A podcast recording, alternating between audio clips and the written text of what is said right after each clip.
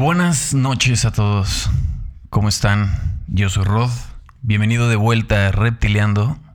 Y primero que nada, eh, quiero agradecer a todas las personas que están escuchando el podcast. Eh, me da mucho gusto. Esto, el propósito siempre ha sido eh, compartir todo lo que estoy encontrando y pues tener ahí algo que comentar, ¿no? Del día a día. Y bueno, pues este, pues muchísimas gracias a todas las personas que me han dado comentarios, que me han dado crítica, que me han dado eh, un review en Apple Podcast, que por favor si no lo has hecho, eh, me ayudaría muchísimo si lo haces. Eh, que le han dado follow a Spotify y que han estado pendientes semana con semana del contenido de Reptiliando. Me da muchísimo gusto y pues hay que entrar a este capítulo.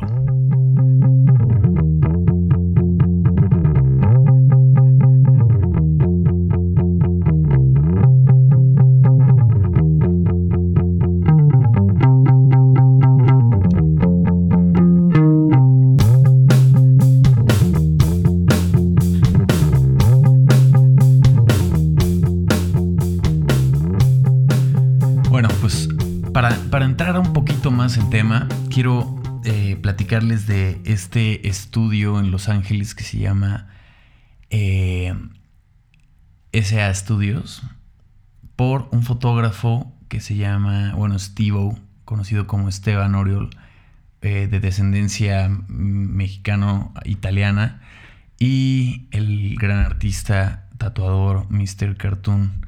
Los dos tienen un documental ahorita que platican básicamente de, eh, de SA Studios en Los Ángeles, en este, en este suburbio, bueno, en este de Skid Row Downtown, en esta zona marginada de Los Ángeles.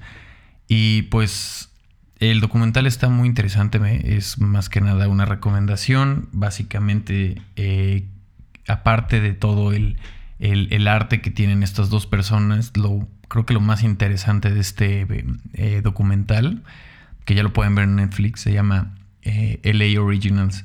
Y este, este documental lo que tiene eh, para mí que me gustó mucho fue como el proceso de cómo estas personas estuvieron en posiciones o en momentos muy importantes en su carrera y lo supieron aprovechar. El, y ellos dos juntos empezaron a evolucionar y ahorita pues básicamente han marcado muchísimo de la cultura eh, obviamente chicana y pero también han, cambiado y han estado participando en la historia de la cultura hip hop. Entonces vale la pena que, lo chequen si les interesa eh, estos temas. Eh, uno es fotógrafo el otro se dedica a las artes gráficas que se fue direccionando un poquito más al área del tatuaje y pues este, pues este tatuador ha, tenido a Eminem, Kobe Bryant, a Snoop Dogg, a Travis Barker, a Dr. Dre, eh, ha tenido a todas las personas que quieras y por lo menos artistas en Los Ángeles. Si no tienen un tatuaje de cartoon, pues no han vivido la experiencia de realmente tener una pieza de un tatuador tan valioso como él. Incluso él ya como, tiene muy evolucionado esta parte de, del, arte chicano, eh, esta experiencia que tiene lo han, lo han jalado a juegos como, como GTA y a otras eh, eh, publicaciones de revistas y, creaciones de logotipo, creaciones de portada. La verdad es que sí está muy interesante, la verdad que se lo recomiendo mucho, vale la pena y de ahí pues lo, van a acompañar también con buena música y gráfica y fotografía de, los participantes de este documental. Mm, bueno, para abrir, eso fue para abrir tema y recomendación de esta semana.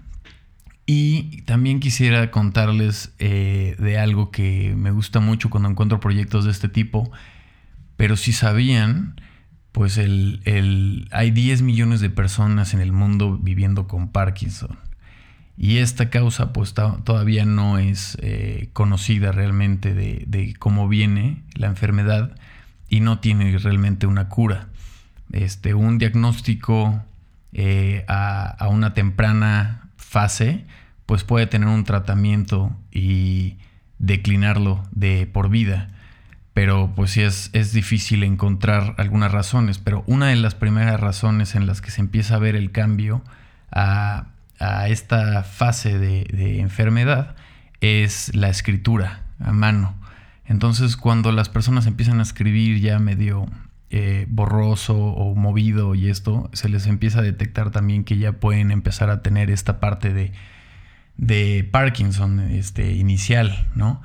Y eh, muy importante, el, este pasado 11 de, de abril fue, coincidió con el aniversario de James Parkinson, un neurólogo británico que en 1917 descubrió lo que en aquel tiempo se llamaba parálisis a gigante.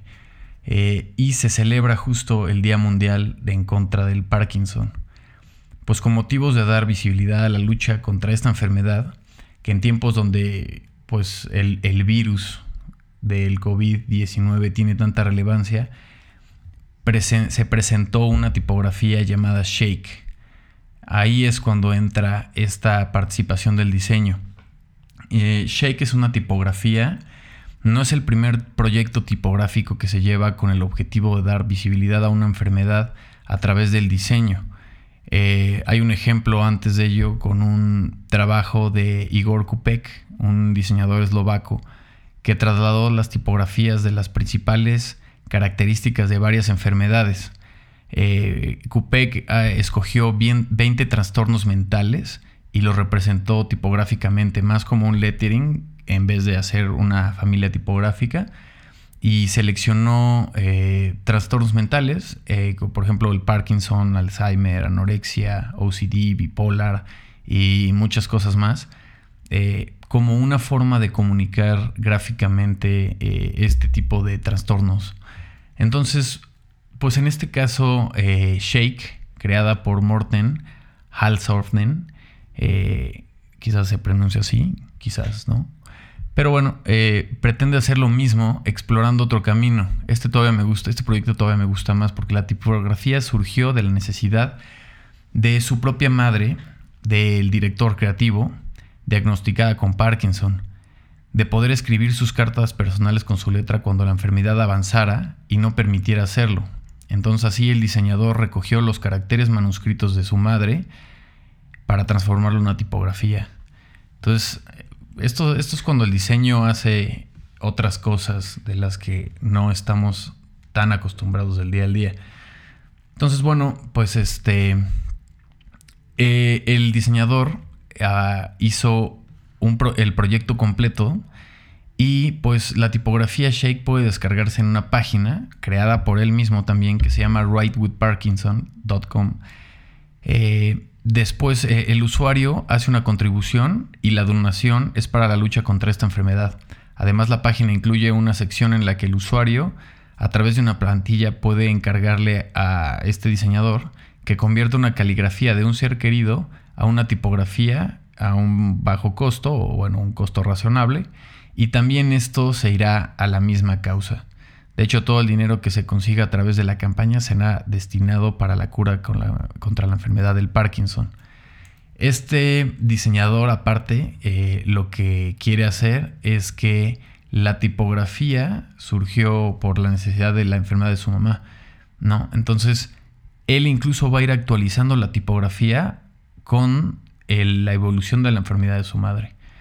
Entonces, esto es un significado muy fuerte para el diseño en el cual pues eh, como, alguien intentó y, más que nada lo que quería también él era para que su, pues, su madre siguiera escribiéndole cartas a través de la computadora y que tuvieran todavía el, feeling de ese handwriting, de, de, manual que tiene y obviamente que fuera el de su madre, no que fuera una tipografía este, diferente o X, ¿no? Entonces la verdad se me hace bastante interesante, la página está eh, pues bastante bien cuidada, justo toda la página web eh, tiene eh, en tipografía obviamente esta, esta shake. Y pues la verdad es que este proyecto se me hizo muy interesante y justo saliendo este pasado 11 de abril por las mismas causas. Entonces, bueno, es un dato curioso y también cómo el, diseño puede ir más allá que solamente un producto o una comunicación, sino en este caso también pues es, un, es una forma de ayudar y una forma de ayudar muy emotiva para, para pues esta persona, ¿no? Y para los demás, porque aparte pues todo lo que se esté generando con esta tipografía pues será apoyando para, la búsqueda de esta cura eh, para la enfermedad del Parkinson. Entonces, bueno, bueno, así como ese proyecto, también está whatdesigncando.com y es una plataforma, y más que una plataforma, también es una, digamos, un colectivo en el que ellos creen mucho en el poder del diseño y la creatividad para transformar a la sociedad. Eh, se, se, evalúan con conferencias de grandes personalidades y más que nada todos estos personajes y personalidades comparten su visión para hacer un cambio en la sociedad. Entonces, pues lo, lo hacen a través de desafíos, eventos, historias, pláticas charlas y publicaciones como libros. Y esto es para descubrir eh, pues prácticas inspiradoras en nuestros tiempos para hacer un cambio y más que nada este cambio se tiene que hacer con el diseño. Justamente ellos tenían eh, What Design Can Do en México el 7 y 8 de mayo del 2020 y pues está pospuesto hasta ahorita. Prácticamente iba a ser igual en el World Trade Center de la Ciudad de México y se pospuso. Entonces, pues en cuanto se pueda eh, rehacer, pues valdrá la pena otra vez eh, anunciarles porque estos talleres, pues es un, son muchísimos de colegas creativos que están en esta segunda edición. Ya hubo una primera edición y se espera un programa de a la vanguardia impulsado por más de 25 conferencistas, talleres dinámicos centrados en temas de urgencia global, acción climática, igualdad de género y más. Creo que todos estos puntos son muy valiosos y, con el diseño se puede hacer muchísimo más este, para ayudar en esta comunicación para estos problemas que, están en la actualidad. Entonces se me hace una, pues una convocatoria para todos los creativos que igual pueden este, meterse a esta plataforma, leer un poquito más, ver los desafíos, ver los eventos, ver los medios eh, y estar enterado de toda la situación que está pasando en, en, esta plataforma, que también tiene pues un muy buen mensaje, un muy buen feeling para, pues para este y continuar con el desarrollo del diseño también como una arma social. Entonces se me hace interesante y pues ojalá que les guste también.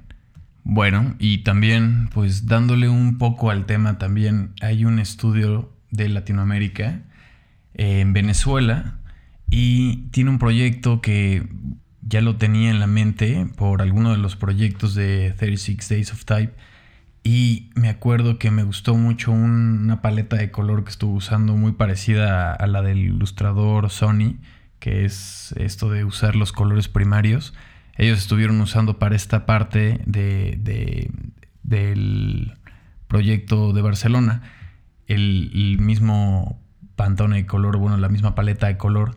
Y así encontré a eh, Morocho Graphics de Venezuela y pues ellos tienen este, un proyecto que me llamó la atención hablando de todos estos casos de cómo, cómo el diseño sirve para cambiar esa eh, comunicación o defender un statement o empezar a tener una protesta gráfica. Y me gustó y esto dice así.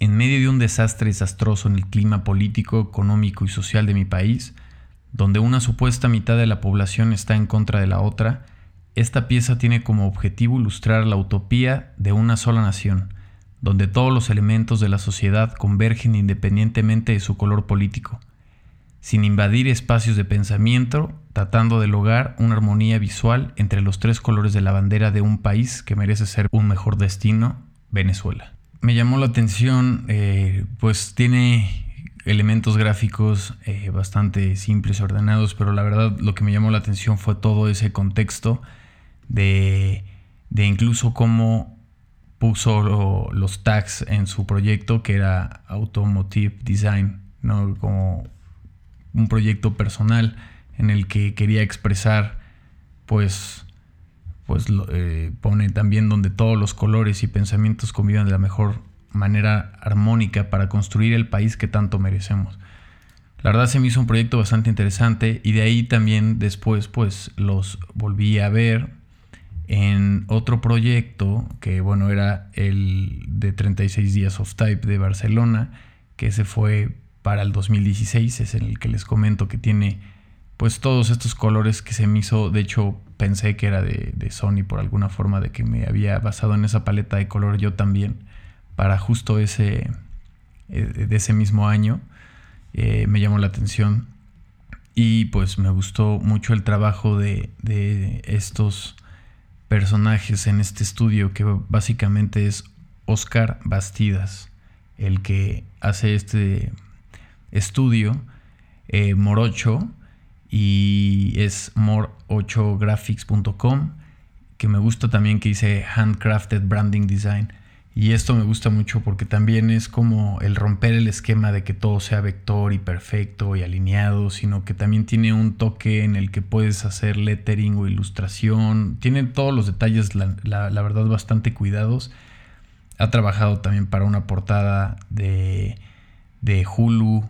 Ha trabajado también este, para unos brandings de pizza en Estados Unidos en Atlanta, que tiene un branding muy bueno, que de hecho ganó un premio ahí en los LAD.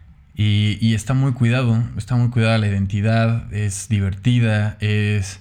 Eh, la veo también algo, este, también como, no experimental, pero la veo como muy suelta, sin, sin como intentar crear algo que alguien más ya, ya lo estuvo creando. Me parece que con mucha personalidad en, los colores, en todo esto. Voy a subir eh, algunos de estos proyectos que me gustó, que me gustaron de este pues estudio de diseño atrás de, un creativo. Y bueno, básicamente esos son los proyectos que, me llamaron mucho la atención. Tienen otro que, se, que es de la ilustración eh, para una cervecera. Este que, la verdad tiene muchísimos elementos, están súper bien cuidados los, los, elementos gráficos y la paleta de color y le queda bastante bien, es para una cervecera en Miami y es una ilustración que, que, realmente se fue aplicada en una lata. Entonces vienen los mock-ups de todo esto. Lo voy a dejar todo esto en las anotaciones del, del, del podcast y del, del, blog para que puedan llegar, incluso pues todas las redes de esta persona. Y pues eso fue todo por hoy. Muchas gracias por escuchar el podcast del día de hoy. Eh, sé que, quería platicarles un poquito más de cada uno de estos estudios de diseño de Latinoamérica que, están ahí, que, que, me gustaría platicarles. Y me gustaría irlos metiendo poco a poco, igual no todos en uno solo, porque igual puede ser un poco tedioso, sino como en este capítulo que... Eh, se metió este estudio basado también en las otras dos cosas que me gustaría contar, bueno, que quería contarles. Entonces, pues los iré metiendo poco a poco. De hecho, hay uno de mi ciudad natal que también me encantaría platicar con ellos en el podcast. Entonces, que también estuvieron, tuvieron ahí un premio y aparte son muy talentosos. Eh, próximamente platicaré de ellos y con ellos, ojalá también. Entonces, pues muchísimas gracias por estar pendientes de cada capítulo. Eh, por favor sigan las redes para estar eh, al tanto. Y pues más que igual las redes sería más como un follow en, en, Spotify para que te den una alerta cuando llegue el nuevo episodio. Y también en Apple Podcast te dan alertas. En Apple Podcast me ayudaría mucho si me pueden dar un review que eso me da mucha, este, me ayuda muchísimo a estar en los, eh, en los charts y voy subiendo se va subiendo para que también más gente conozca de este podcast. Eh, básicamente ese es el objetivo. Y también pues si tienen un mensaje, algo que me quisieran contar, algo que quisieran practicar, algún proyecto, lo que sea, por favor no duden en escribirme rodsarain.gmail.com y nos vemos en la próxima. Bye bye.